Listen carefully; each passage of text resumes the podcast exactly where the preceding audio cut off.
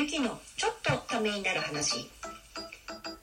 前回アクティブラーニングの子育てへの生かし方などについて聞いてきましたけれども今回は、えー、社会やコミュニケーションにどうやってこのアクティブラーニングを生かしていけるかなどを伺いたいと思います。川西さん本日もよろしくお願いいたします。はいよろしくお願いします。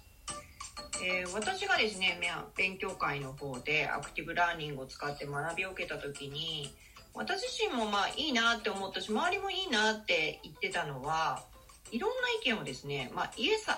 で受け入れてで、うん、このまあ受け入れた上でというか、まあ、受け入れたからこそ発想の膨らみその先の発想の膨らみがちょっと見えるっていうのがあったんですけれども、うん、やはりあのアクティブラーニングを体験した人っていうのはそういう感想とかって多かったりしますか？そうですね。まあ多いですねで、まあ、何が起きてるかっていうと、まあ、基本的に心理的安全性っていう考え方なんですけど、うん、そのまあ、これ Google が特に研究結果で出してるもので有名なんですけど、うん、あの成果が出る一番あ一番成果が出るチームを研究した時にそのチームに心理的安全性があるとそのチームは成果を出すっていうことが、まあ、研究されてて、まあ、つまり例えばえー、1人だけが話していて他の人があんまり話せないっていうことがなかったりとか、あとはこんなこと言っちゃってもいいのかなっていうふうなこうなんかこう恐れとか不安っていうのはないっていうそのこう何言っても大丈夫つまり受け止めてもらえるというような、えー、状況、まあ、そういう場を作ることがまあ心理的安全性なんですけど、まあ、そういう心理的安全性を作れることがまあ非常にアクティブラーニングにとってあの欠かせない、えー、一番の要素だというふうに思うので、うん、まあ、そういうことが実現できたならば必然と人がこうあなんか自分が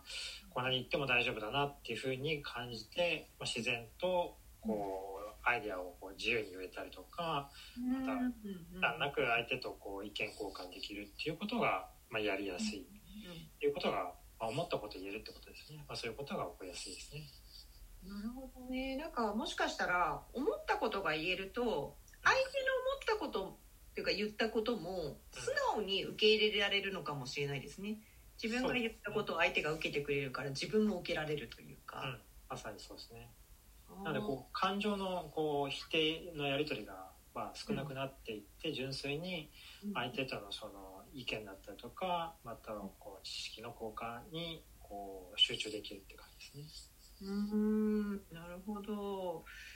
このですね放送で私自身もですねちょっとまあ当時の感覚を思い出したりとかして最近、まあ、受け入れるとか、まあ、そういうことを意識して話を聞くようにしてるんですけれどもやはりなんかそういうことから個人では始めるといいものですか？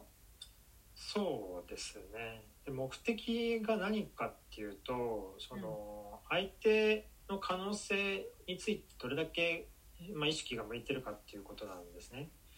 で例えばまあ誰かと話してる時に自分の方が優位であるっていうなんか優れてるとか、あとはなんか自分の方が偉いとか、まあ、自分の方が人気があるとかなんかそういうこう承認欲求系みたいなのにこう自分側に意識が向いちゃうと、もう相手のそのことにこう意識するなんてほとんどなくていかになんか自分がいいこと言ったかとか、いいことを考えてるかみたいなことをこう見せたがってしまって、まあ、全くこう真逆な方向に行っちゃうんですけど、で本来持ってほしいなって思う目的はその相手の可能性だったりとかまた相手と交流することによって得られる、えー、結果について、えー、集中またはそこにフォーカスできるとその常に相手に意識が向いてるので自分のためじゃなくて。相手の方に意識が向いている状態を作れたら自然的にそれは受け入れられる準備ができるので、うん、なのである種まあ自分のそういうこう承認欲求的なものをまあどこまでこう収めたりとかまた脇に置いたりとか、まあ、できるできればまあそういうものはない方がいいんですけど、まあ、なかなか人間は、まあ、承認欲求が完全なくなるっていうのはまあないので、まあ、そういうことをこう徐々にやめてって。で重要なのはその他者にフォーカスを向けた時の方がより良い結果にたどり着けるじゃんっていう体験を重ねることで、うん、まあ、自分の中にあるこう欲求をちょっとずつ捨てていけるんじゃないかなっていうふうに思いますね。すごいななんか普段の生活でもまあうんそうだと思うんですけれども、このいろんな広がりっていう意味ではアイディアを出すような会議ではすごくいいなって思ったんですよね。えーまあ、そういう仕事でこういうところに活かせるのではないかなとかっていうのってあったりしますか、まあ、まさにその心理的安全性でえ例えばまあ上司の人の立場で言うと部下がどれだけこう心理的安全性があって自由にこう考えたことを話せるかどうか、まあ、そういうその空気または場が作れてるとやはりその自分が予想していない以上のその結果やまたはこうアイデアをあ下の人たちが出しやすくなるので、まあ、すごく重要なことだなっていうふうに思うし。えーまたはあの自分が、まあ、心理的安全性を持っていた方が、まあ、心身も結構安定して、えーまあ、怒らなくなるとかね、まあ、そういうこう、まあ、懐が深くなるってことですよね。うんまあでも確かに笠井さんってちょっとあれですもんね。私なんかちょっと坊さんじゃないかみたいな。思うことがあって。本当驚かないことも多いしあの笠井さん自身がですね驚かないことも多いし怒るっていうようなか感情の揺らぎが少ないですよね。そのマイナスの方向への感情の揺らぎがすごい少ないなってご一緒していて思いますそれは。まあ、あの講義とかしてる時はある種のこうエンターテインメント性もあるのであのこう面白おかしくやったりするんだけど、うんまあ普段のコミュニケーションにおいては、まあ、そういうものってあんまり必要ないので、まあ極めて安定してる状態ですね。すごくフラットですよね。はいでも今ちょっと聞いてて思ったのはなんか私一人だけがアクティブラーニングについて知ってても結局活かせないのかなって思ってた思ったりもしてたんですけど前回もちょっとファシリとかそのコーチングの部分でもいいと思うっておっしゃってたのと今のを考えるとうんだけが分かっててもそれはそれでそのファシリとかそういう立場であれば取り入れていけるっていうことですよね全体に。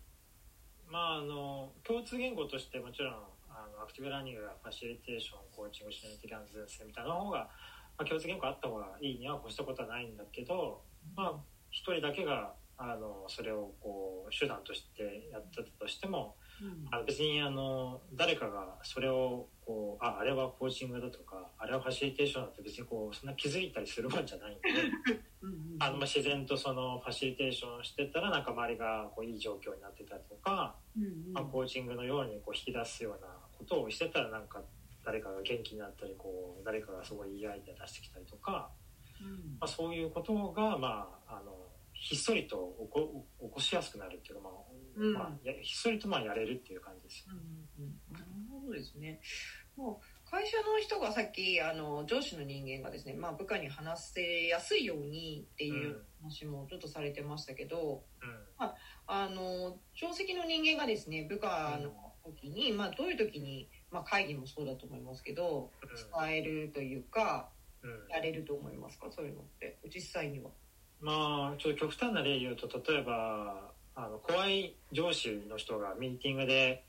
あのちょっと抑圧的なちょっとパワパワハラまでいかなかったとしてもなんけどこう周りの人が意見言いづらいようなこう雰囲気でミーティングしてるとしたら、はい。まあそれを例えばあのその会議のファシリテーションというか、まあ、ファシリテーションとは言わないんでしょうけどその時はひっそりとやるんで、うん。あの会議の進行を、まあ、仮に自分が名のあの名乗り出てやりますって言ったらそのファシリテーションを使ってやってみるとあれなんかいつものあのちょっと物が言いづらい上司の会議より雰囲気いいじゃんみたいな、まあ、そういうこうちょっと対比として、まあ、見せていくとかあーまたはその会議の中でもまたは別に普段のあのミーティングミーティングではその普段の別にオフィスの中で1対1のコミュニケーションの中でもこうコーチング的にこう自分の意見を言うだけじゃなくて相手のこう意見を引き出そうとする、まあ、質問を投げかけてみるとか、まあ、それ上司に対してもそうですね。その、まあ、上司って基本的にこう指示命令をする側ですけど、まあ、そこをこうちょっと、まあ、お伺いながらだけど、まあ、質問できそうだなって思った時はちょっとこう上司からもなんか引き出そうとする、まあ普段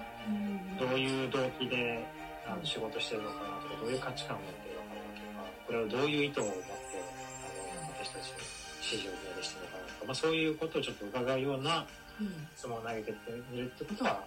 できますよね。うーんなるほど。じゃあ定石の人間だけじゃなくてまあ下の部下側の人間が、まあ、上司に聞くときにもちょっと役立てられるということですね。うんまあ、ちょっと極端な言い方するとその部下が上司を育てるってことも可能だと思いますね。お新しい。なるほど。うん。でも確かに人は聞いてもらった方が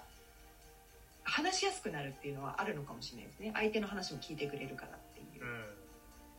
面白い。部下が上司を育てる。ちょっと新しい、まあ、例えば高圧的な上司はなぜ高圧的なのかっていうことであってそれはもしかしたらそのすごい承認欲求の塊かもしれないしまたはなんか違う部署にライバルそのライバルがいてでその人よりも上に行きたいっていう何かこう嫉妬みたいなことかもしれないしまたは家庭の中でのこうポジションとしてなんかそこを維持しなきゃいけないって焦りがあるのかもしれないし、なるほど。ねまあ、なんか何かがあるかもしれないですね。うん。いずれにせよ絶対にこう要因がある。でその要因を探す手段としてはまあ使えたりするので、まあななんかよくわかんないけど高圧的な上司よりかは、まあ、多分きっとこういう理由で高圧的なんだろうなって分かった方がこう部下的には気持ちが楽なので、まあ、そういう方法として扱う,、まあ、使うこともできるみたいですね。わかりました。そしたらちょっと次回最後になりますけれどもアクティブランニングの教育現場への生かし方とこれからのアクティブランニングについて伺いたいと思います。本日はありがとうございました。